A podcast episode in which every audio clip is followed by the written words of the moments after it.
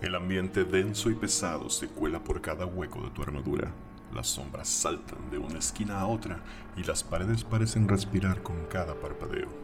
Escuchas las formas, saboreas los colores y al voltear atrás, ves al bardo semielfo que te dice: Estos hongos están muy raros, mano. Se me hace que andamos.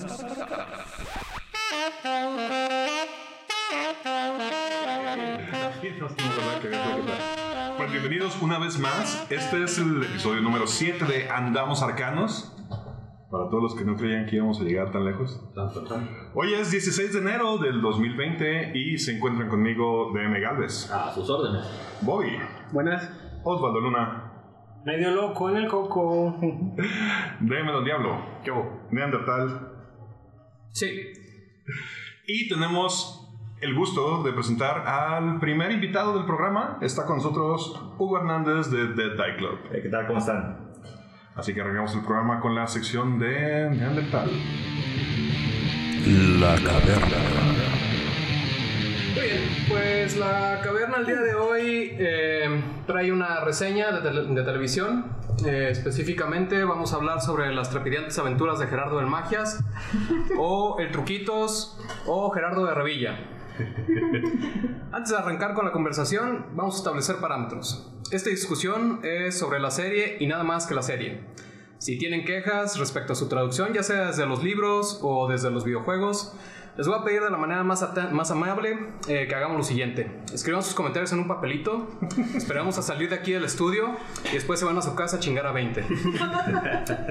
Muy bien, comenzamos por el principio. Eh, la serie es una adaptación de los libros y solo de los libros. Admito que definitivamente adaptarlos a pantalla chica hubiera sido mucho más complicado sin la existencia de los juegos, los cuales están basados en los libros de igual modo, pero no son la base de la serie. Así como el título lo describe, y para dejarlo establecido para quien nos escucha, en caso de que alguien simplemente viva en un agujero, que es su culo, eh, y no haya siquiera intentado mi- mirar la serie, mi tocayo, el brujero, es un mutante mágico, quien se dedica a cazar monstruos a sueldo, acompañado de su caballo Sardinilla, de quien hablamos hace un par de programas, y en veces por un bardo medio, medio cagapalo, quien cabalga a través del llamado continente, buscando trabajo y de paso acostándose con varias bellezas. Unas no estaban tan bellezas. Queja de la serie. Queja de la serie y solo de la serie. Y bueno, entonces, el brujero, una maga y unas princesas entran a un bar. Junto al desarrollo de la historia de El Magias, eh, tenemos un gran relato sobre los- las terribles realidades de madurar y la desilusión de, que regularmente las acompaña cuando una chica de origen humilde comienza, a costa de toda su voluntad, su iniciación en las artes arcanas. eh, lo que consigue a través de ellas y sus consecuencias, experimentadas a través del personaje de Jennifer de Wengenberg. Y por último, eh, está quien podría, se podría argumentar es la verdadera protagonista de todo el conflicto, la leoncilla de Sintra. La princesa Cirila, aun y cuando se podría argumentar fue un personaje subdesarrollado en esta primera temporada, sugiero que demos el, beneficio de la duda y ver cómo florece en la siguiente. Eh, vale totalmente la pena destacar, desde mi punto de vista, el trabajo de Henry Cavill como Geralt, lo cual me lleva de regreso a la referencia de los videojuegos. Para muchos, estoy seguro que debe ser difícil imaginar a Geralt a alguien distinto a quien los videojuegos ha creado. Pero si me lo preguntan a mí, podría atreverme a decir que Cavill se siente tan cómodo en el papel que pareciera que él mismo fue sujeto a mutágenos. Todas y cada una de las acrobacias y coreografías son realizadas por él, no utilizó ningún, doble durante todo el rodaje. Por otra parte, eh, y solo como detalle, dicen que no se quitan los pupilentes amarillos durante todo el llamado, siendo el llamado este, un día de rodaje y filmación. Eh, desde mi punto de vista se percibe orgánico y con un gusto enorme por representar el papel. Hablando un poco sobre la producción, a mi punto de vista todo luce espectacular. Los vestuarios en general cuentan con diseños ricos y detallados. Los efectos especiales y trabajo de maquillaje, aun y cuando habrá quien se va a quejar de ellos, cubren las necesidades técnicas que terminan por evocar de manera correcta el mundo fantástico presentado en las novelas y eh, la música, aun y cuando no está al nivel de los videojuegos, porque esos soundtracks simplemente son una joya, sí es algo digno de destacar también. Parte del valor de la producción también recae mucho en el claro esfuerzo que hicieron por tener un reparto que se percibiera como inclusivo. Caso contrario al videojuego, donde se mantuvo la integridad del origen polaco de las novelas, donde pues todos son blancos.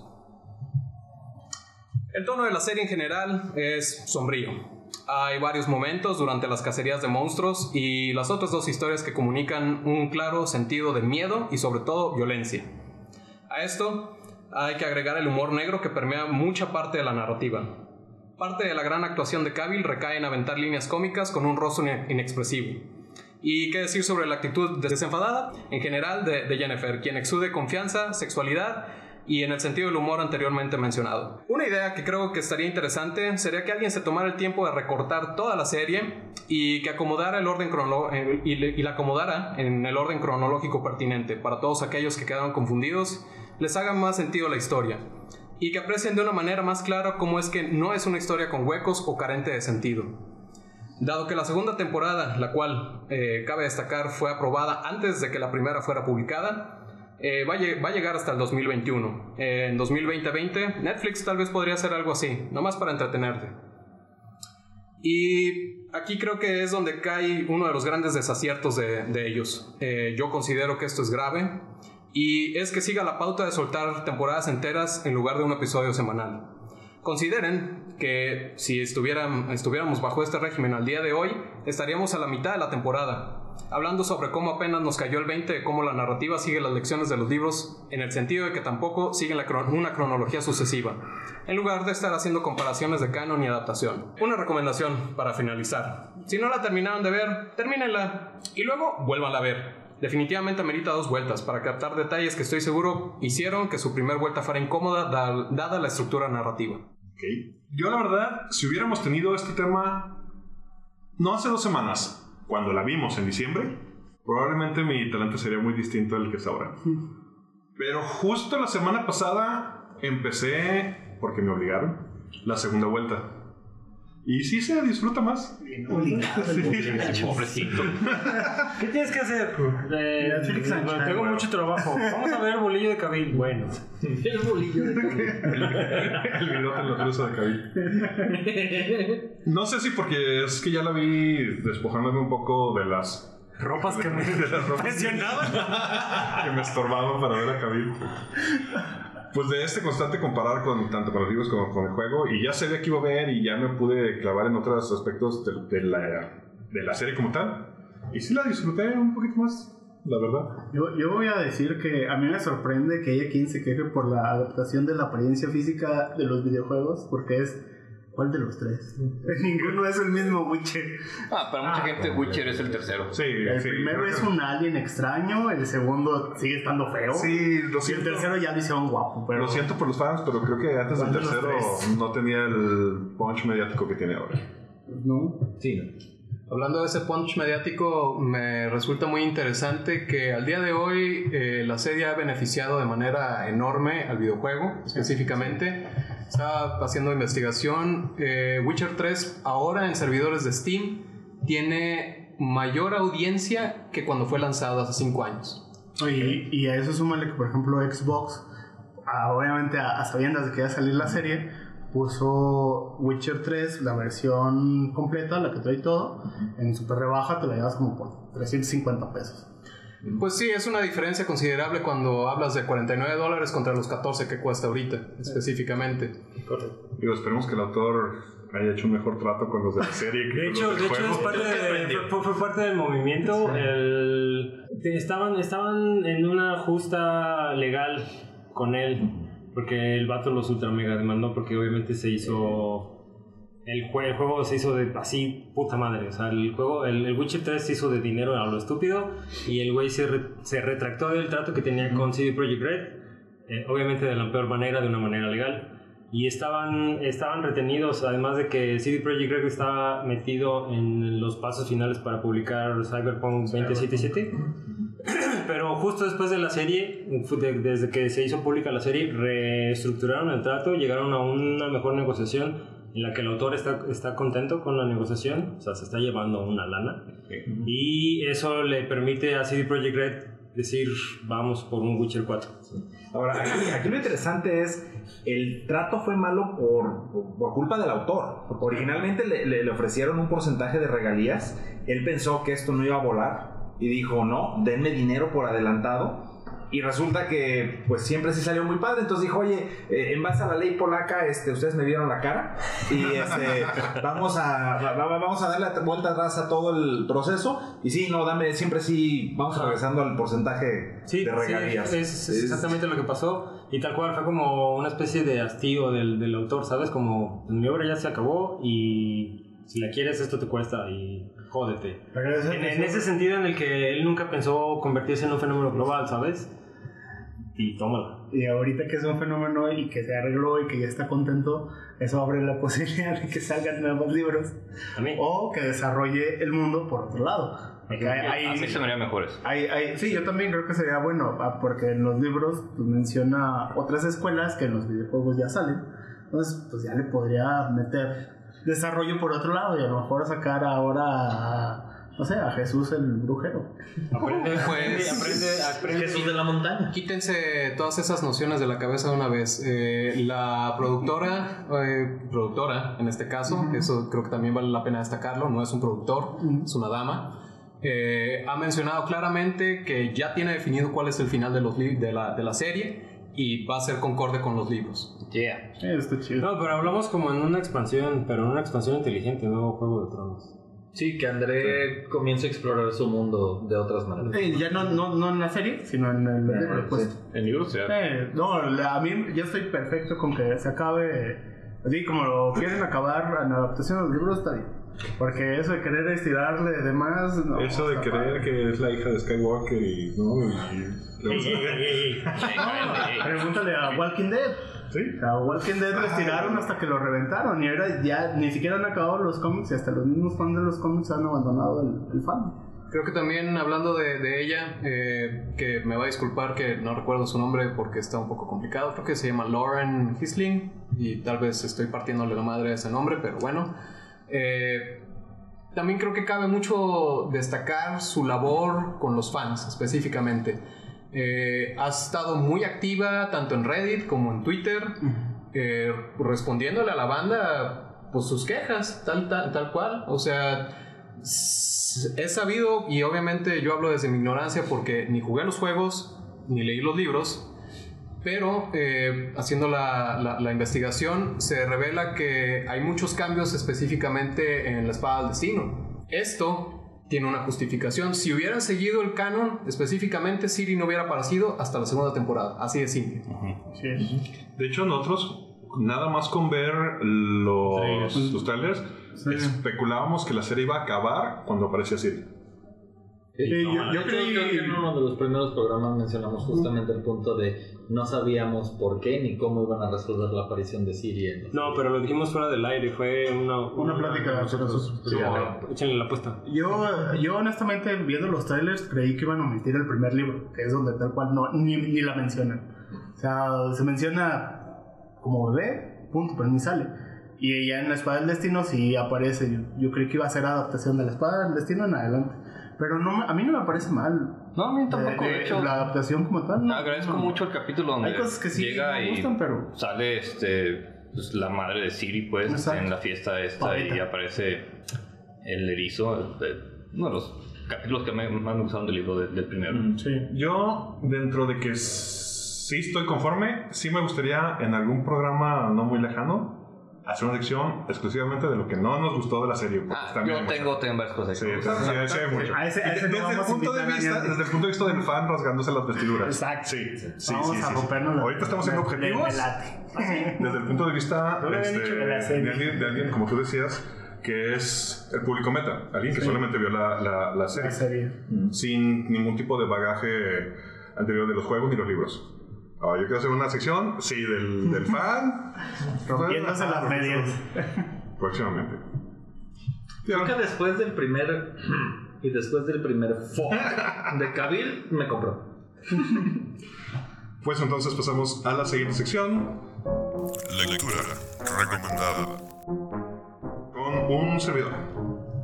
En esta ocasión traigo un libro que no tiene que ver ni con rol, ni con juegos, ni prácticamente con nada de la cultura pop. algo aquí Es un libro que se publica en 1906, de hecho se publica en dos partes, la primera parte de 1905 y la segunda de 1906, en Suecia, por, este, lo solicitó una sociedad de, de maestros porque querían un libro que le ayudara a los niños a conocer sobre la geografía de su país. Y una maestra llamada Selma Lagerlof escribe El maravilloso viaje de Niels Holgersson.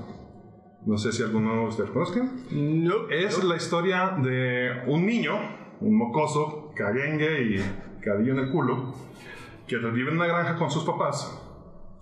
Y es un huevón, no es nadie se la pasa molestando animales. Los papás ya no saben qué hacer con él. Un día le dicen, ¿sabes qué, cabrón? Nos vamos a misa y ahorita que vengamos a ver qué hacemos contigo. Mientras no están, él atrapa un duende. El duende le dice, si me liberas, te doy una moneda de oro.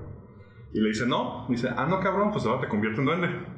Y lo convierte en duende, lo hace chiquito y se encuentra en medio de todos los animales a los cuales había torturado y antagonizado.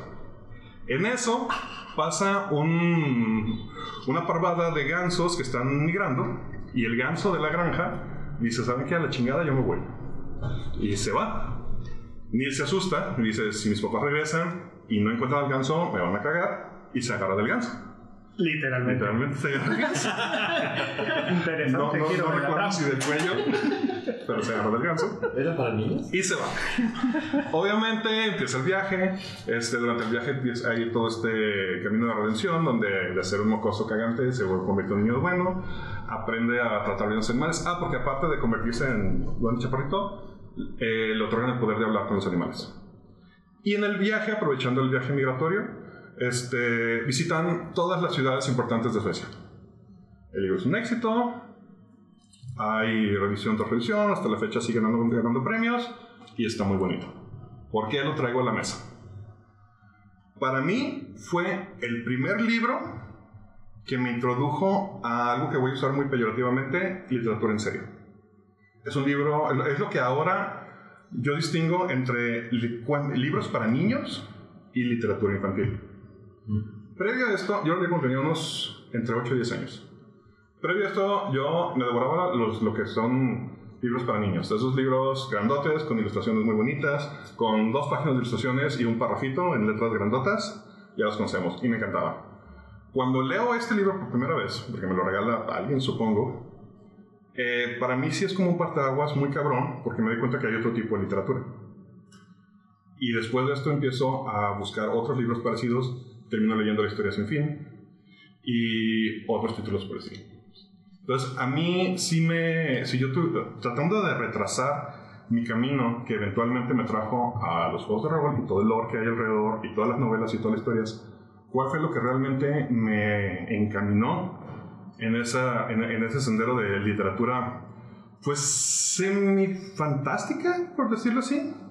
Este fue este libro. Entonces, esta es mi reseña y esta es mi recomendación. Es un libro, cuando me preguntan mucho, quiero, que cuando me dice alguien, oye, es que quiero iniciar a mi niño en la literatura, ¿con qué lo puedo? Esta es una excelente, a modo de ver, opción. Repite el nombre para, De despacito para que lo, para que lo aprendan. El maravilloso viaje de Niels Holgersson, escrito por Selma Lagerlof. Mira una buena recomendación ya que mi hijo está empezando a leer. Ah, pues está muy, muy, muy. Por un momento creí que ibas a decir álge- álgebra de Baldor. O sea, lo conocí hasta la prepa. ¿Cuántas tangas? Híjole, en este caso yo creo que serían pañales. Yo sí le doy ¿Vacíos o llenos? cuatro, cuatro vacíos, uno lleno. De cinco. Y bueno, con esto pasamos a la sección de DM Galvez, que va a estar en la sección el día de hoy. Camino al 20. Hola a todos, eh, en este lo que yo deseo llamar Camino al 20 ya que el número está de moda, feliz doble crítico. Eh, voy a empezar con algunos tips tanto para DMs como players para que puedan disfrutar su mesa y subirla de nivel, literalmente. Creo que en otros programas avanzamos y mencionamos que no muchos juegan quinta edición arriba de niveles 10 y vamos a intentar ayudarles a todos ellos a poder lograrlo. Y primero empezaré con unos... Los primeros cuatro episodios serán de tips. Y aquí escucharán la opinión de todos. El primer tip es conoce a tu DM interno. ¿A qué me refiero con esto? Es... Todos los escritores los conoces porque tienen una manera y un estilo de escribir. Tú, como narrador, eres el escritor de la historia, que tus jugadores están dispuestos a jugar. Conocer tu manera de conversar y de proponer a este, problemas a tus jugadores te va a ayudar a tener consistencia y no perderte dentro de tus narraciones. Como. Pues, este, es, es buen tip, eh, pero a tu punto de vista, ¿cuántos tipos de conversión de DM podrías catalogar? O, Yo- además, ¿cuál es tu tipo de...? No los catalogaré como tal, pero mi manera de jugar siempre ha sido de tratar de dar un background extenso. A mí me gusta generar un personaje desde la base, desde, desde la falta de su conocimiento del mundo hasta empezarlo a permear. Yo como DM normalmente no creo que todos los players lean todo el manual y me gusta contárselos a través de los ojos de su personaje. No sé si entra en este punto una pregunta que me han hecho muy seguido. Gente que quiere probar por primera vez el ser narrador es: ¿es absolutamente necesario que actúe? ¿Que haga No. voces? Que... Ah, No. Eh, si el actuar, dar voces, generar tonos, etcétera, te ayudan en la narrativa, sí, le meten más cariño. Pero nunca, eh, no es estrictamente necesario que tengas un grupo de bardos itinerantes jugando rol a tu alrededor y siendo uno tú. Sí, no creo que sea necesario. En mi experiencia, eh, al contrario, conforme tú te vas sintiendo como de más confianza es cuando lo empiezas a hacer. Pero no es, no es así algo que lo necesites de inicio. Nah, Sí, que ver. por lo general les digo: si te divierte, vas. Y en cuanto a tipos de narradores, pues yo, yo la verdad hasta que ya muy adulto volví a darle oportunidad a las películas de Guy Ritchie y descubrí que dirijo como él. ¿Como cuáles? Guy Ritchie. Ah, Go Richie. Ya. Todo explota, todo es rápido, mucha acción. Sí, sí, creo que dirijo como él. Yo consideraría que, un- o sea, haciendo un poquito de, de piggyback en lo que estás diciendo, el narrador debe mantenerse en su estilo propio, sea cual sea. Tiene que ser auténtico y pues no... No, no, no tratar de emular estos otros estilos de juego, ¿no? A final de cuentas, a lo mejor aprendiste con alguien y a lo mejor quieres emular ese estilo, o a lo mejor te la pasas viendo Critical Role y quieres ser Matt Mercer, o, o Chris Perkins, o quien se te pegue la gana. Las. Eh, pero creo que más bien en realidad el, el, el tip es ser auténtico, ¿no? Encuentra tu estilo. Exactamente. Es correcto. Siguiente. Me paso al siguiente tip. Ya te conociste a ti como DM, conoce a tus players. Y con conoce a tus players no es conoce a las personas que se van a sentar a jugar. Como DM debes conocer también las capacidades de tu juego. Es qué pueden hacer tus personajes. Tienes tres magos, tienes una party de puros guerreros. Pues tal vez no sea una muy buena idea ponerle un ente ciónico que no, que los guerreros son completamente inútiles, porque seguramente será aburrido para ellos. Pero eh, bueno, eso es conocerlos en cuestión de mecánica de juego. También hay que conocerlos como, como juegan, ¿no? Personas, Este, sí. digo, está el jugador, este, actor, este, todo dramático, está el jugador que no, se la pasa viendo y tirando dados. Y aún con eso hace cosas sorprendentes, como nuestro compa Van, que saludo donde quiera que esté. Oh. Porque no sé dónde está. A las, mesas- a las Sí, mesas sí, que no sí, les sí, gusta. A las mesas que no les gusta jugar a acertijos, por ejemplo. Ah, Hay mesas que le sacan la vuelta completamente en acertijos. Así, de, no, por favor. Hay mesas que les encanta estar haciendo cálculos. ¿No? Hay mucha Ah. gente que les encanta. Sí, sea, ya, bueno, hay un poco de todo. Juegan segunda. Juega en segunda. No, de hecho, está en el Moy y el Quique. La calculadora para calcular el daño de su Pues sí, Fireball, o sea, sí. chale. Tercera. Tercera, claro. La tercera parte es conoce tu juego y sea apasionado acerca de él. Creo que me han escuchado varias veces repetirlo. Lee el manual, es la primicia que deberías de tatuarte como DM. Eh, no hay mejor lugar para encontrar la información que un manual y dialogarla con tus players.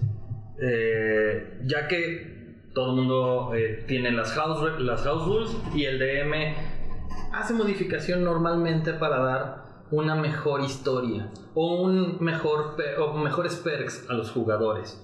Entonces, conocer el juego te va a ayudar eh, como mecánicas, como su manual y, todas, y toda la cantidad de tácticas que los monstruos tienen, por ejemplo, o trampas que puedes utilizar. Te va a permitir que, tu, que tus encuentros no sean overpowered o en unos casos, que entregues una reliquia de una espada más dos, digamos, y sea suficiente para desbalancear el juego o el encuentro por completo. ¿Ahí podemos incluir también este, conocer la campaña o lo tienes como por separado? Eh, Porque, bueno, eh, un es- ahorita tal hablo de la del mecánica. DM este, que le gusta crear campañas más que aquel que lee campañas o utiliza cajas de starter. Ok, pero pues aún así, si el, el juego en cuestión es, digamos, este, aberrante, pues hay que, más que las mecánicas de cómo funcionan los puntitos de la pinche hoja, es saber pues cómo se mueve el mundo, ¿no? Es correcto, es parte del mood. El, creo que sí es muy válido mencionar que parte de conocer el juego es el mismo estilo fantasía que te brinda en sus páginas. Es el que debe- debes mantener, porque creo que todos tus jugadores van a jugar eso porque les interesa ese mundo. Pero luego ahí entra la, la cuestión que mencionas del primer tip, conocerte como DM. Correcto. Y entra el DM de Richie. Exacto. Donde vemos explosiones en Jugado Vampire, por ejemplo. ¿En dónde? Explosiones. Pues el Vampire, Ah, Eh, pero Vampire se presta. Vampire se Creo que se presta. presta más que. ¿creen? no? Ah, va- Bueno, vamos a hacer un podcast para que vengan también fans a rasgarse las vestiduras al respecto, pero sí, se presta. Número 4. Nos vamos con el número 4, que viene siendo no dejes ninguna regla ambigua. Como DM es importante que tus jugadores sepan cuáles son sus límites y hasta dónde pueden llegar. Si tú DM decidiste modificar una regla, lo mejor que, lo mejor que puedes hacer para ellos es especificarles los límites de la misma.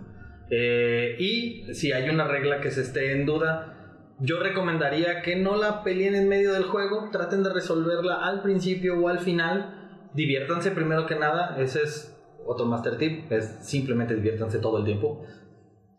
Em, quisiera meterme cuchara otra vez aquí. Dale, dale, dale. Este, con esta. Eh, y también como tip, si la regla de repente entra en este desconocimiento, en discusión, pues como deme, saco una solución rápida que ni afecte para uno ni para otro lado. Y ya luego las reglas, al final la discuten, se revisa y todo. Sí. Sí, veo, tipo muchas Sí, partidas. sobre con- todo si la, discu- si la discusión o la acción que estás discutiendo no tiene mayor relevancia en la historia, pues no te claves en eso. Sí. Sigue adelante, ya después lo revisas. Sí, por ejemplo, si, la, si te discute una regla de que pegaron porque tienen un más uno por, al- no sé, porque el pasto está más crecido que de costumbre eh, y lo vieron en algún párrafo y se ponen a buscar el párrafo, sí, de, sí, tienes el más uno, pégale. no hay bronca". Sí, o sea, pues dale. De esta misma manera nos remitimos al tip 3, que es conocer tus jugadores. Ah. Es un, hey, vamos, ellos sabes quiénes son tus power gamers que van a estar buscando las reglas párrafo por párrafo, trata de solucionarlos ellos primero y rápido. Creo que aquí explica un poco lo que en inglés llaman the law of cool. De que si funciona para que la historia sea más épica y divertida, pues. Pues dale. Exacto. Es, una- es otro buen tip. Y por último, el tip número 5, pon los límites.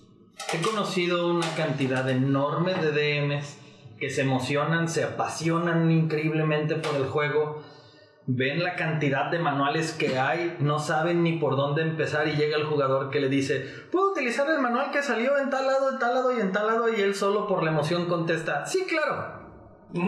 Y todo empieza a decaer porque de repente sale este personaje diciendo, ah, sí, yo detengo eso. Oye, pero es indetenible. No, en el manual que yo tengo de donde saqué mi personaje dice que lo puedo detener. Es, ah, Por eso se acabó 3.5. también 3.5 fue un suicidio después de no sé cuántos manuales, fueron demasiados.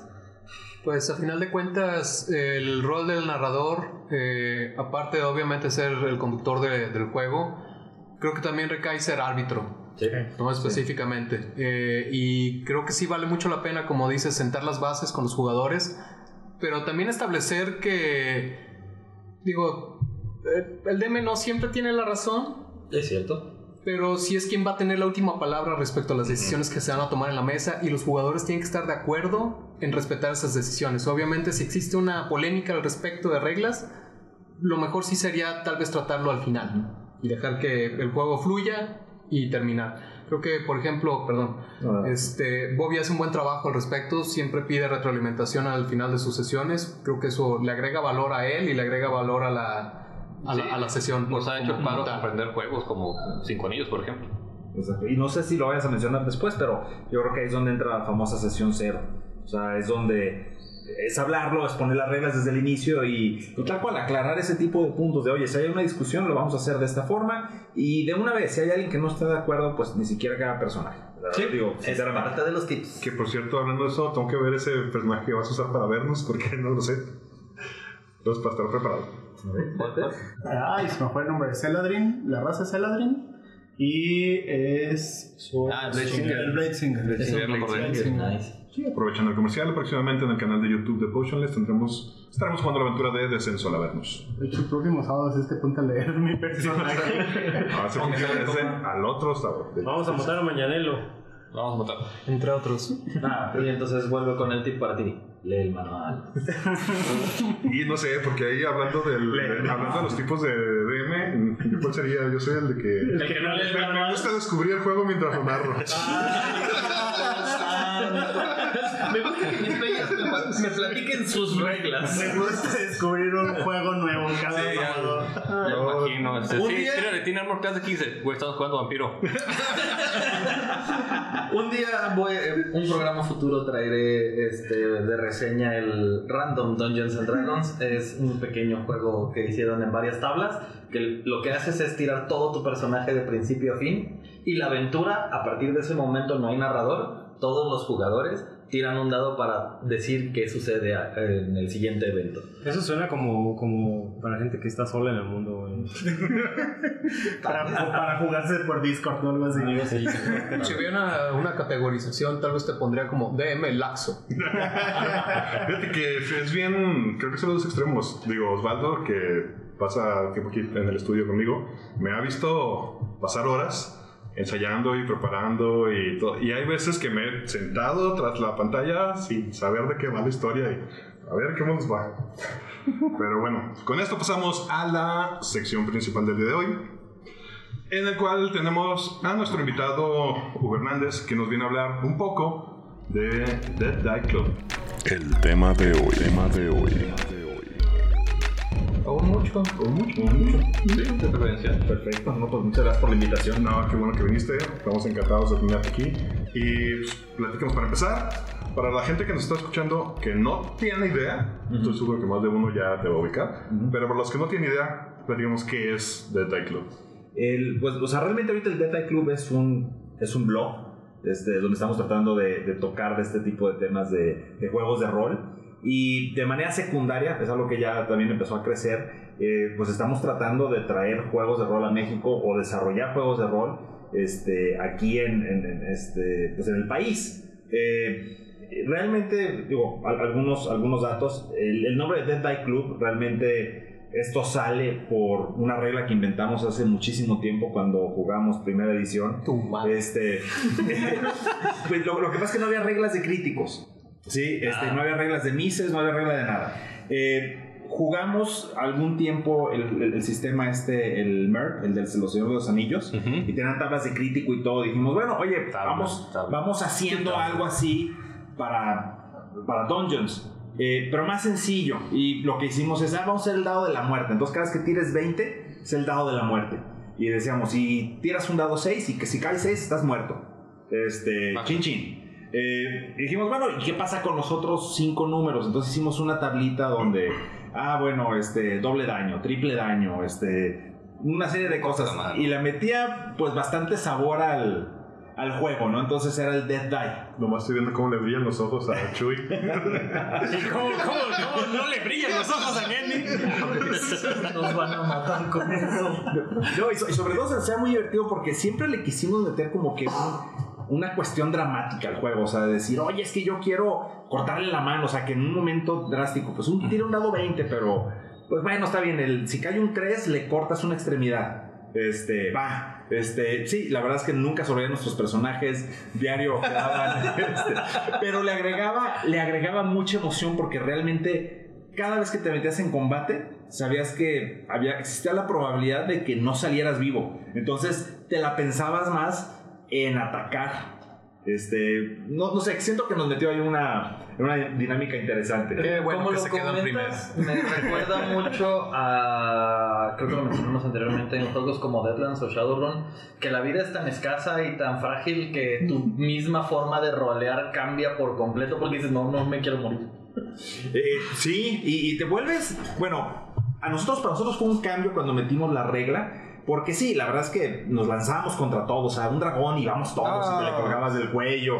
Y al momento que pusimos la regla, le pensábamos. O sea, y entonces ya era, eh, eh, era- como que regresó el temor. Te salía algo que no conocías y automáticamente la reacción era, déjame corro. Y, sí, y siento que capturamos lo que veíamos en, o sea, en películas, lo que veíamos en libros, de, de decir, oye, la verdad es que los aventureros, por más valientes que sean, hay cosas que tú dices, no manches, son tres goblins, ¿cómo es que no se lanzan entre todos? Y al momento que ya tenemos la regla decíamos, no, pues ya entiendo por qué no se lanzan, o sea, es- no salen vivos.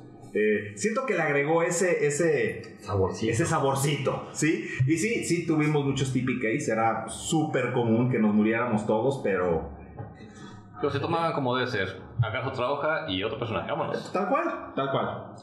Entonces es un blog y bueno, dicho sea de paso, su base es la ciudad de Guadalajara. Exactamente, exactamente. ¿Y hay algo que esté haciendo más en contacto con la comunidad? ¿Algo más en físico? Es este, bueno, estamos haciendo, eh, sí, estamos tratando de participar siempre que hay eventos de rol, como se puede. Bueno, tuvimos la oportunidad de, de participar en Enrólate por primera vez hace, hace, hace dos años. Enrólate, Este, patrocínanos.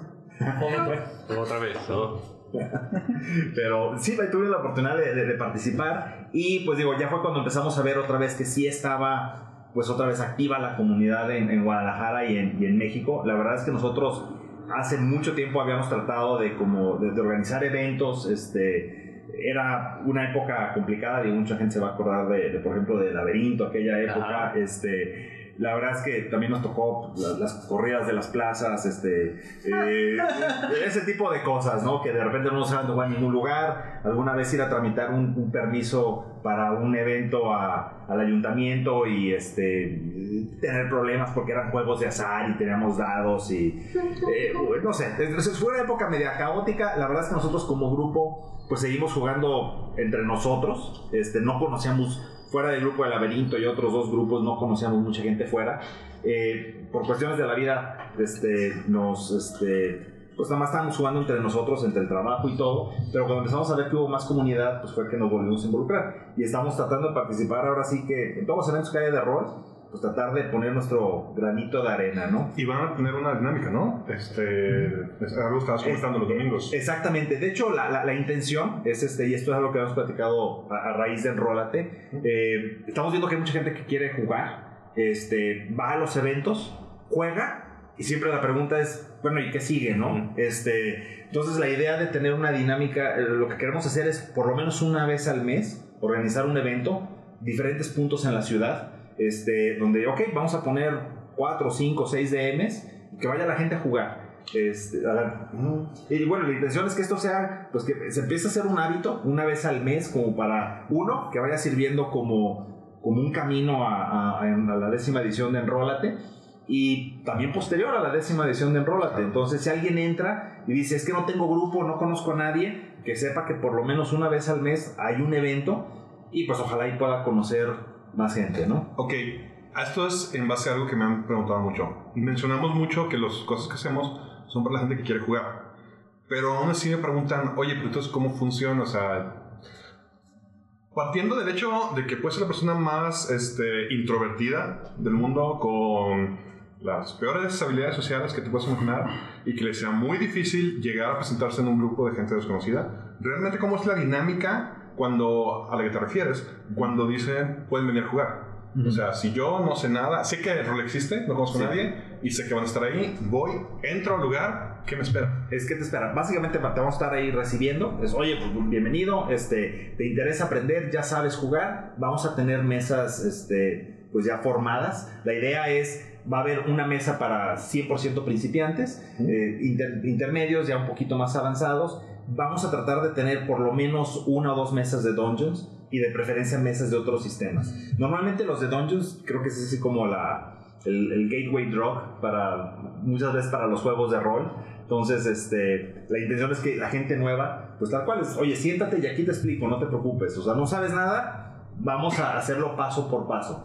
Y para la gente que ya juega, pues también que conozca algo fuera de Dungeons. Sí, claro. Eh, Esa es la intención, digo, creo que hay, hay tantos juegos que este, uf, le valdría la pena que le den oportunidad a algo más. No estoy diciendo que Dungeon sea malo, es, a mí me encanta, pero también hay otras cosas muy buenas. Definitivamente. ¿Y ya tienes alguna fecha o alguna sede establecida? Sí, este, ahorita por lo pronto el, el primer, este, el primer evento lo vamos a tener este, en, la, en la caravana. Posteriormente vamos a estar este, usando diferentes lugares en la ciudad. este, y la fecha ahorita está programado para el domingo 26 de enero. La intención es que sea, pues normalmente cada, cada de ahí, cada cuatro semanas, ¿no? Y vamos a tratar de rotar la sede porque, bueno, siempre la ubicación es un problema. Este, lo que tratamos de hacer es pues, que se mueva por la ciudad. O sea, este, oye, alguien vive por Tlaquepaque, pues por Tlaquepaque, a lo mejor un día cerca de Tonalá, centro de la ciudad eh, a los suburbios, o sea, hay que tratar de, de, moverlo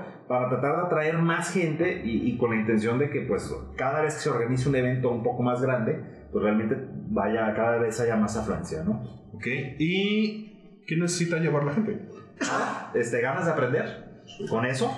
Eh, y prácticamente ya tenemos ahí este, hay dados, hay hojas, hay manuales, todo, todos los DMs llevan manuales, entonces no se tienen que preocupar por eso. Este, resulta que, bueno, también dicen, oye, ¿y dónde lo puedo comprar? También, o sea, digo, este, hay contacto con, con tiendas este, aquí de la ciudad, de, del país, donde los pueden adquirir y este, perfectamente bien también los podemos canalizar. Okay. ¿A qué hora tienen que es, Vamos este, desde las 3 de la tarde hasta las 8 de la noche. La intención es que sean sesiones de aproximadamente 3-4 horas, pero estamos poniendo el, el, el, horario un poquito más amplio por... Sabemos que de repente se puede complicar el tráfico, este, cuestiones familiares, pero que sepan que durante ese rango este, va a haber gente ahí. Ok. Una cosa que quería platicar contigo. Uh -huh. El año pasado, ya iba a decir este año, pero ya es técnicamente el año pasado, tuviste la oportunidad de cumplir un sueño de varios de los de aquí de la mesa. Estuviste en Gen Con. Uh -huh.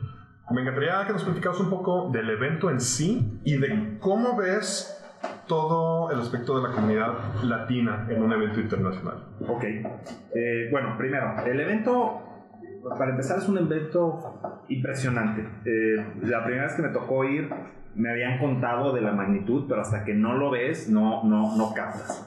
Son, el, el año pasado fueron 75 mil personas. Este, la, el área que cubre Genbon es brutal. El, el, centro de convenciones mide aproximadamente unas dos o tres veces el tamaño de una expo. ¿sí? Okay. Eso se llena, son dos pisos. Eh, y además hay nueve hoteles conectados. Los primeros tres pisos de cada hotel son de juegos, más todo el estadio, este, Lucas Hoy, ¿sí? Este, todos son juegos. Entonces, eh, la verdad es que la cantidad de juegos que hay es, es, es brutal. Eh, por ejemplo, el año pasado hubo registrados eh, 15.500 eventos durante los cuatro días y prácticamente corren las 24 horas del día. Es más, o sea, eh, normalmente el, el, evento es jueves, viernes, sábado y domingo. La taquilla se abre miércoles a las 12 para que vayas a recoger tu batch y cierra el domingo a las 12.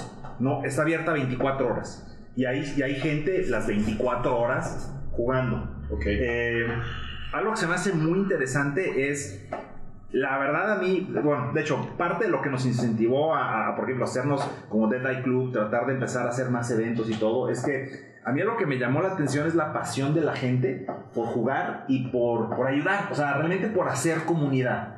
Eh, es muy común, por ejemplo, este, la primera vez que fui, lo primero que me tocó ver, un cuate tenía un juego de esos de Firefly, de este, un board game, uh. este, lo puso en el piso este, y puso un letrerito que dice se busca jugadores. Y el cuate estaba sentado en el piso y el chiste, o sea, llegamos y, oye, ¿qué onda con esto? Ah, ¿quieren aprender a jugar? Sí.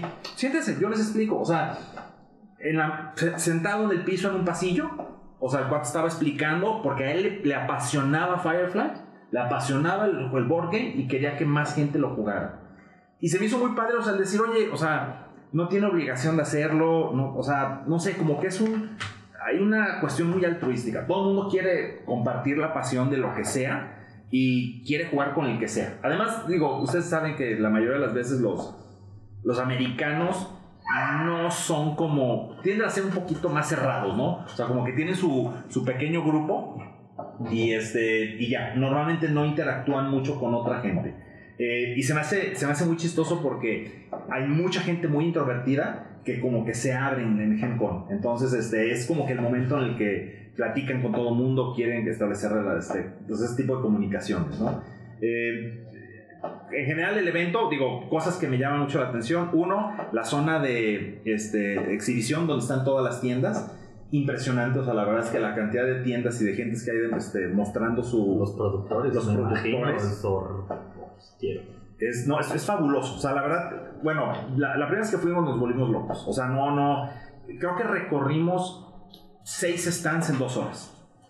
Sí, de seis stands de son 1400. Entonces llegó el momento que les, o sea, dije, no, ¿sabes qué? A este ritmo no vamos a acabar. Pero es porque, o sea, llegamos al primero y, uy, no manches, ves lo que hay, o sea, y, te pones a ver y te pones a platicar y, dices, híjole, si todavía me faltan pasillos y pasillos y pasillos y eh, eh, te vuelves loco. O sea, la verdad es, la primera vez que vas te dicen, este, relájate, no vas a poder hacer todo. Este, es más, normalmente te recomiendan, si no quieres meter eventos, no metas eventos.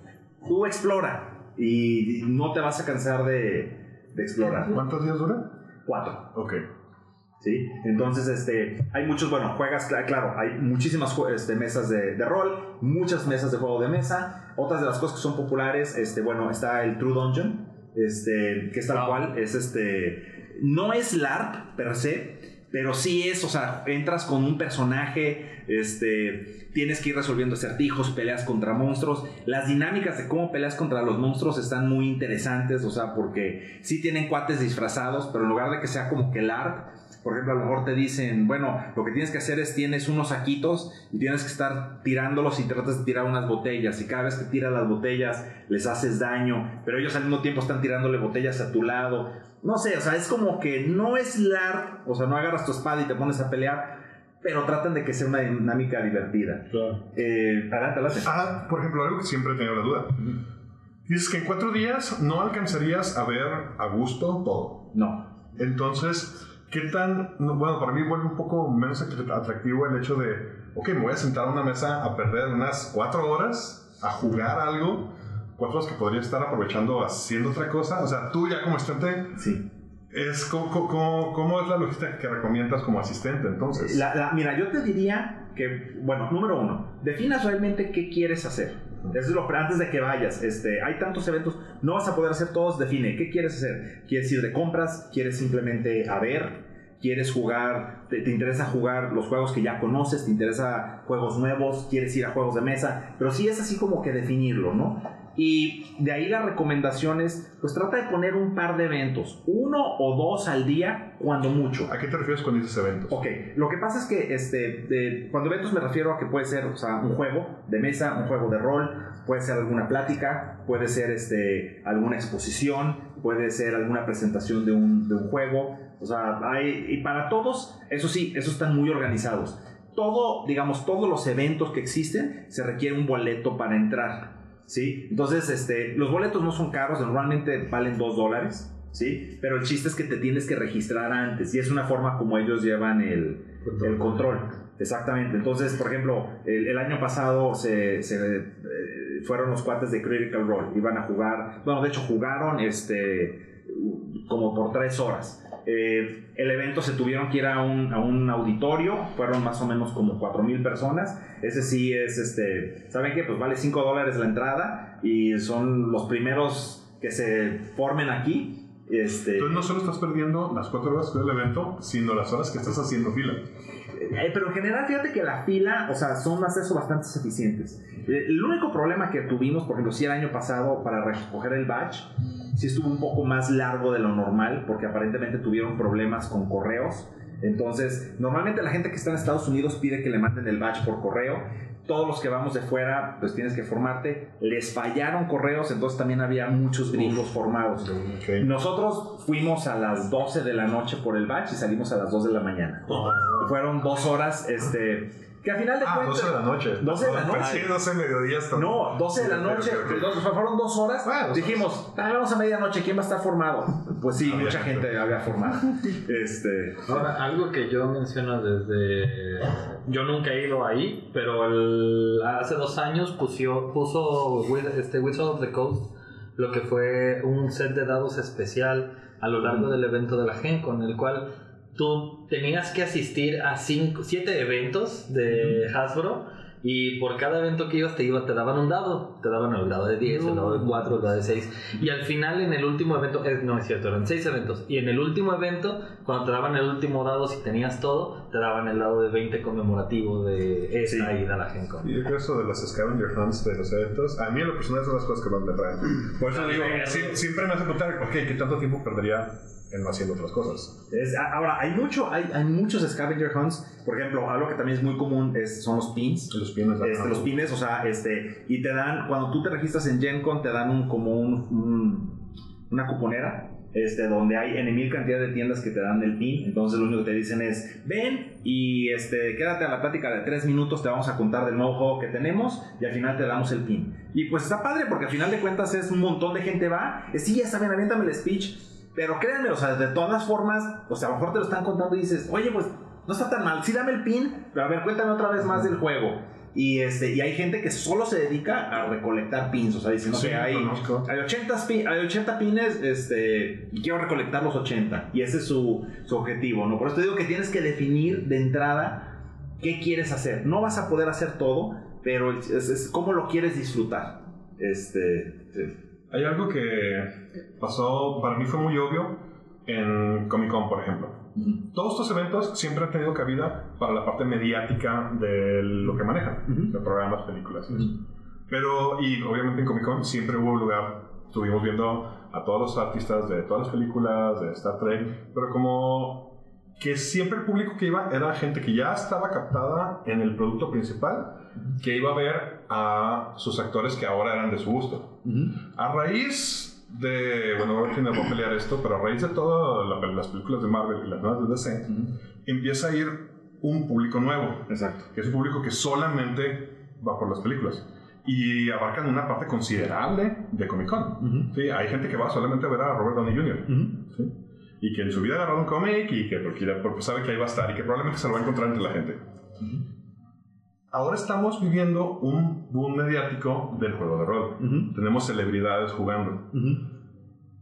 ¿Viste algo de esto Eh, en el evento? Hay, pero es muy limitado. Te voy a decir, o sea, sí, por ejemplo, Critical Role jaló mucha gente eh, y definitivamente a propósito lo sacaron del recinto principal porque también eh, hay algo curioso. La, la- la gente que sí juega dice, pues sí, está Critical Role, está chido, pero a mí no me, no, no me interrumpan la zona de juegos. Eh, hace dos años fue eh, su amigo Manganiello. Este, Qué bueno que lo aclaras, porque en realidad a eso iba la pregunta de que tal está planeando Es- algo gracioso. Bueno, bueno, a- algo, pero te voy a decir, algo curioso es, si había gente formada para saludarlo, la, la fila era de 20 personas. ¿Sí? Y, y te voy a ser sincero, la gente que yo considero que es así como que más atractiva, o sea, Margaret Weiss, este, Larry Elmore, o sea, Cody Pondsmith, Mike Pondsmith, esos cuates no hay nadie, nadie en fila. Es más, están sentados. en en- en- el- sí, o sea, ellos tienen su stand y están sentados. Y, y lo, algo que me, se me hizo a mí muy padre, que creo que lo perdió la Comic Con, es ellos van a hablar con los fans. Claro. Este, no hay filas, no se amontonan, todo el mundo. Yo esperaba ver filas y filas y a mí me sorprendió. Este, por ejemplo, el año pasado que me pidieron buscar el, el- el- el Blu-ray de, de Elmore, no había gente. O sea, llegas y te lo firma, es, este, y te saluda. No sé, o sea, como que realmente es una interacción y se te hace padre que, que todavía estos cuates, pues no tienen, a lo mejor para un gamer, tienen estatus de, celebri- de celebridad. Ellos se ven como Juan de las Pitayas, es- ellos, se ven, ellos se ven todavía comunes y corrientes y tienen ese acercamiento a la, a la gente. ¿Y hay alguien que tú veas que tenga este estatus de celebridad en el evento? No me ha tocado ver, o sea, los, los de Critical Role definitivamente lo tienen, ellos sí se dan su taco. Pero tienen su público. Pues tiene su bueno, y. Ok, el único otro caso que a mí se me hizo, perdón, ridículo, hay mucha gente que le gusta, estuvo el año pasado Satin Phoenix, este, estuvo jugando varios juegos, sí se, se juntaba la gente alrededor de la mesa, costaba 150 dólares sentar- sentarte a jugar con ella.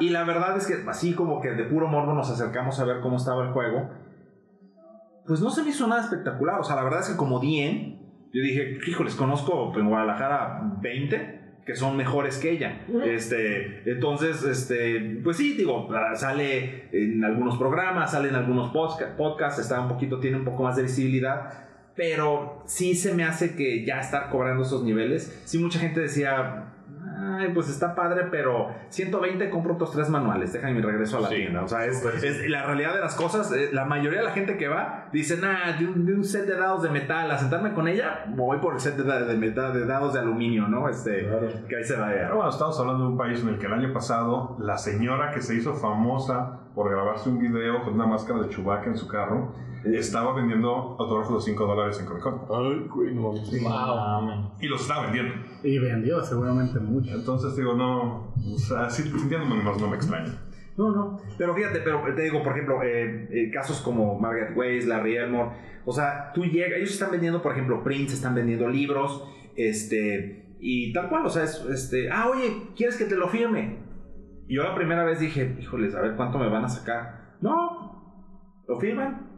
Ya, o sea, es este, punto, pues es una firma, ellos lo están viendo como que muy natural. Es más, inclusive muchos de ellos te dicen, yo platicando, por ejemplo, con Larry Elmore, le dije, ay, me quise haber traído unos, unos libros que me firmaras. Y me dice, oh, pues mándamelos, este, y te da tu tarjeta y dice, mándamelos, nada más, este, mándame un sobre, este, con ya las o sea, estampas y todo. Yo te lo firmo y te lo regreso, o sea, es este, ya, o sea, pero no es así como de, ah, no, no, yo solo vengo aquí, vengo dos horas y, y no me molesten. ¿Oyeron nuestros ilustres organizadores de eventos en México? ¿Hay de esos? Los hay. Ilustres, quién sabe, pero. Sí, eso es donde pensé que hablaba de alguien más. ¿Organizadores? Ok. ¿Y viste comunidad latina? O lo, lo- lo mi pregunta es, obviamente hay latino, entiendo, Sí. pero como parte del evento, Eh, solo me tocó ver, el, el año pasado me tocó ver a- al, al grupo, a lo- al grupo de Draco, este, del DF. Ellos sí pusieron un stand, estaban promocionando eh, el, el- más que el juego de Eldritch eh, Century, el de, el de, ¿cómo se llamaba? El de los, de los dragones. Este, sí, digo, sí lo estaban promocionando. Comunidad Latina me tocó conocer a, a- a un chavo, tiene muy buenos libros, es brasileño, que se llama este, Diogo. Este, el Diogo Nogueira, él tiene ya ahorita tres libros publicados como medio old school. Este, él también estaba con una compañía americana promocionando sus libros. Y pues uno que otro, te voy a decir latino, la verdad es poco. Eh, de hecho, inclusive eh, este, este año este, tenemos la intención de poner dos sesiones de juego en español. Eh, no sabemos si se nos va a parar alguien o no. Estadísticamente, con 70 mil personas, espero que se pare alguien. Entonces, estamos poniendo, ok, tenemos esta sesión, va a ser en español, spanglish.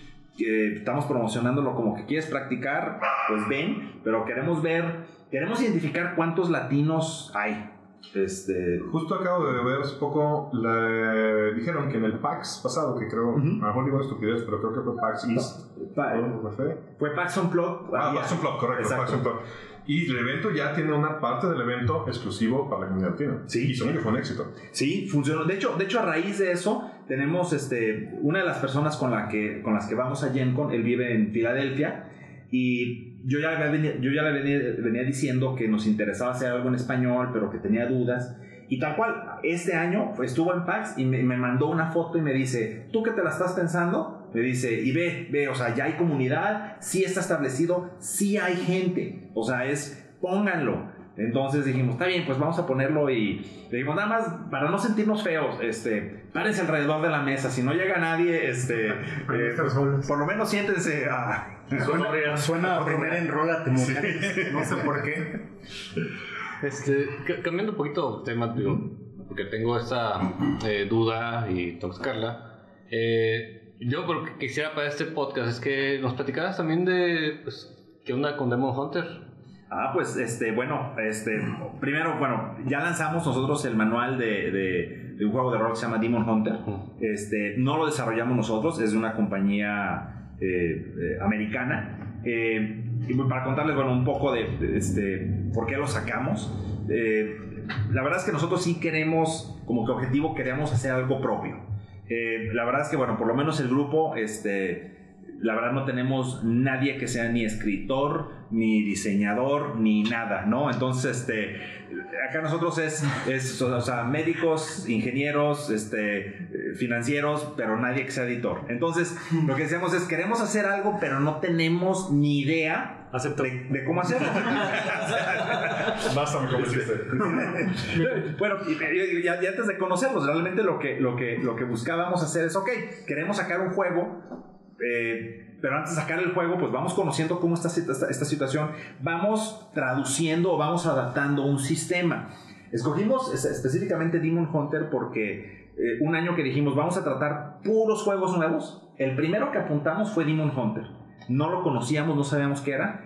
Y la verdad es que terminamos, eh, hace mucho que no me, no me divertía como enano este, en, en, una, en una, una, sesión. No sé si fue el DM, no sé si fueron los demás jugadores, pero estuvo divertido. Y terminando dijimos, oye, está padrísimo este manual. Nos vendieron el manual y le dijimos, oye, ¿y cuándo lo sacas en español?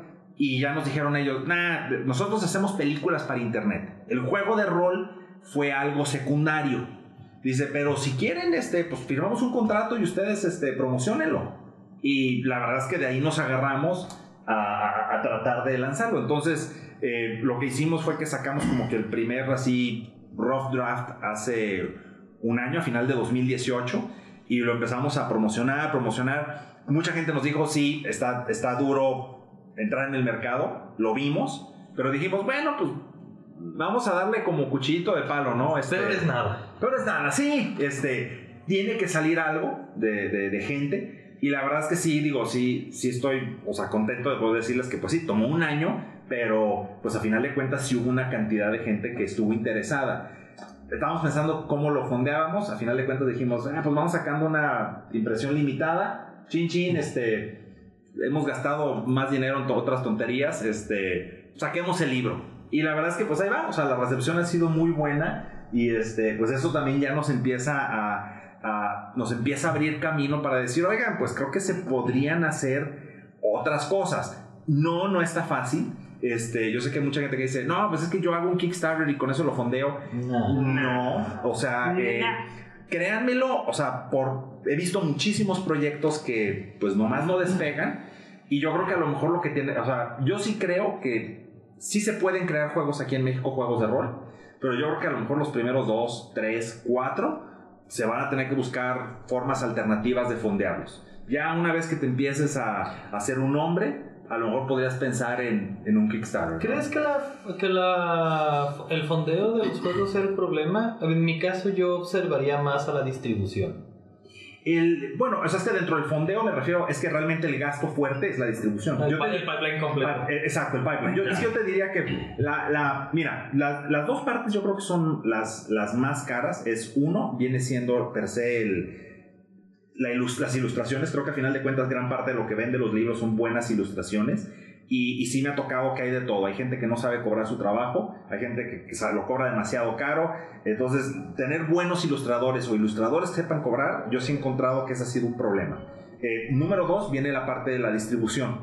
Este, eh, digo, aquí no me dejarán, digo, si sabes, sabes mejor que yo. Si sí, no hubiera ilustradores en este podcast. Ojalá, ojalá hubiera ilustradores. No, pero mira. Yo soy de los que no saben cobrar. Pero mira, te voy, te voy a, les voy a dar un ejemplo. A mí, nos tocó a nosotros buscando ilustradores. Eh, lo primero que hicimos, entramos a Twitter, ¿sí? Ok, vamos a ver cuántos ponen ilustradores. Es, eh, ah, mira, este salió que tiene ilustraciones. Perfecto. Oye, mira, te estoy hablando de acá. Estoy interesado en tu trabajo. Necesito que me digas tres cosas. Número uno, necesito que me digas cuánto cobras. O sea, cómo está tu esquema de cobro. Este, sketch, a color, bla, bla, bla, bla, bla, bla. Este, y en qué formato los mandas. Número dos, quiero que me digas este, cómo manejas la cuestión de este, propiedad intelectual. Este, ¿Hacemos algún traspaso? ¿Quieres un porcentaje de las regalías? ¿Cómo, o sea, ¿Cómo lo manejamos? Y número tres es, si yo te doy un trabajo, quiero que me especifiques en cuánto tiempo lo tienes. No importa si me dices un mes, dos meses, dos días, mataste pero, pero vamos No, no, a definir no, no, un desde, periodo. Desde la, desde la primera. Desde. Eso es cuando un ingeniero le está hablando a un artista y el artista dice ¿qué? Ajá. pero, pero, pero fíjate que yo creo que ese, ese de repente es el problema, o sea, porque es, es, es pues nomás es, oye, es tu trabajo, ¿cómo, cómo lo manejamos? O sea, no, curiosamente, bueno, yo había estado un poquito más relacionado con el mundo de la música y siempre el problema con los músicos es tampoco saben cobrar. Entonces, de repente les decía, a ver, te quejas de que no haces dinero de la música, pero no sabes cobrar. ¿No ves ahí una correlación? Una correlación, exacto. Entonces, creo que eso es lo primero, o sea, es este, cómo cobrar. Y yo mucho, a muchos les decía, le digo, oye, yo soy financiero, te ayudo. O sea, si quieres nos sentamos y yo te puedo dar una sugerencia de cómo calcular cuánto debes de cobrar en función de gastos fijos, cuánto quieres ganar, bla, bla, bla. Hay una serie de factores. ¿Estás oyendo No. pensar? No, yo. Toma nota. Digo- Pídele una tarjeta y llámale la Afortunadamente ya pasó esa etapa. Pero sí, este, te eso- bueno, eso es una. Y la distribución definitivamente también es complicado. Este, la verdad es que ahorita eh, hemos tratado de. Hemos estado entrando a varias tiendas y entramos con varios esquemas. Ahorita lo- la verdad es que estamos nosotros absorbiendo gran parte del costo, pero es. El objetivo fue, mira, lo que queremos es que se dé a conocer, va a tener un costo, entonces tengo dos opciones, se lo puedo meter en marketing a lo menso o absorbo algunos costos de distribución. Entonces hay tiendas que sí me dicen, bueno, ¿cuál es el precio de mayorista? Te lo compro, me los han pagado de cash. Hay empresas que me dicen, bueno, déjame la consignación. Este, hay, hay de todo. Y creo que sí, al inicio, pues sí tienes que tener cierto grado de, de humildad y de flexibilidad para decir, pues no soy nadie, ahorita la verdad no soy nadie, no me puedo poner los moños. Adelante. Cuando seas alguien, ya podrás tus, tus propias reglas. Qué chido. Hay, hay un detallito que quisiera eh, comentar. Comentaste de, de Demon Hunter que este, la gente que lo hace hace películas en internet. Exacto. Para la banda que no los ubique, eh, búsquenlos. Son las películas de The Gamers. Ujú. Llevan tres. creo. Gamers llevan tres exactamente. Y que aparte se aventaron un cotorreo bien chido porque se aventaron también Dark Dungeons. Sí. Ah, sí. Oh, wow. Dark Dungeons, una película hecha para eh, satanizar el juego de rol. Y aquí contratan a unos roleros que hacen películas bien mamonas De rol. De rol. Así que este, igual chequenlo por ahí eh, y eso os puede dar un poquito de, de idea de, pues, de qué va Demon Hunter, ¿no? Eh, Exactamente, si los buscan en YouTube, ellos se llaman Dead Gentleman o Gentleman. como Zombie Orfeus Ujú. eh, y tienen muchísimas películas. Y la verdad, este, eh, interesantes, por ejemplo, las de Gamers, la 2 la, la dos se me hace. La dos es fabulosa. buenísima.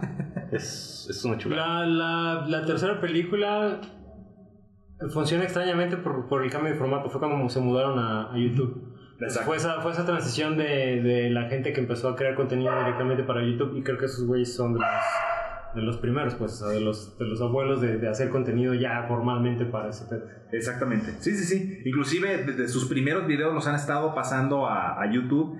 Sí se ve un se ve la calidad mala, pero bueno, una calidad buena hace hace 15 años. Ya ahorita a lo mejor la ves y dices, "Ay, oye, ¿cómo la grabaron?" Serie B, for the win. Oye, entonces, ahorita, ¿dónde pueden conseguir Demo Hunter con ustedes? Ahorita eh, Demon Hunter lo pueden conseguir directamente en, en el reino este, de Dungeon eh, este, y en la página que se llama Nido Geek. Eh, o directamente con nosotros en el blog. Estamos también este, ahorita Que, por cierto, si puedes dar la dirección. Claro, ¿no? es de, de deathdieclub.com. Este, yo creo que a lo mejor podemos no sé, si agregar una liga en, Sí, claro, por supuesto. Este- En la descripción del el podcast van a encontrar la liga a todo lo que hemos mencionado durante el programa. Exacto. Y por lo pronto, pues digo, está, está el, el- el manual. Es un. La verdad es que tratamos de hacerlo. Buscamos hacer dos cosas con el manual. Bueno, uno que fuera corto y sencillo. Este, son 96 páginas. Y que tuviera, o sea, pues una buena relación de este, precio, este, eh, calidad del contenido. Está en 199 pesos. Ok. Va, pues ahorita ya creo que nos pasamos un poquito del tiempo, pero se puso muy buena la plática. Muchísimas gracias por acompañarnos. Muchas gracias por la invitación. No, esperamos tenerte pronto de nuevo. Claro que sí. Y nos despedimos de Megales, Tengo que cambiar otra vez. Bobby, Bye. Osvaldo, Acepto, acepto, acepto.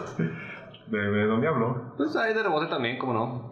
Neandertal, Hasta luego. nuestro invitado Hugo Hernández. Muchas gracias. Y yo soy Quetzal Carnas. Que me despido de ustedes. Nos vemos en una semana. Bueno, no nos vemos, nos oímos. ¿Ya mirar? Ya. No olviden seguirnos en todas nuestras redes sociales, en Twitter como arroba potionlessmx, en Instagram como arroba potion.les. Sigan las aventuras de la ronda en nuestro webcomic www.potionless.com y vean nuestras partidas en nuestro canal de YouTube con el mismo nombre.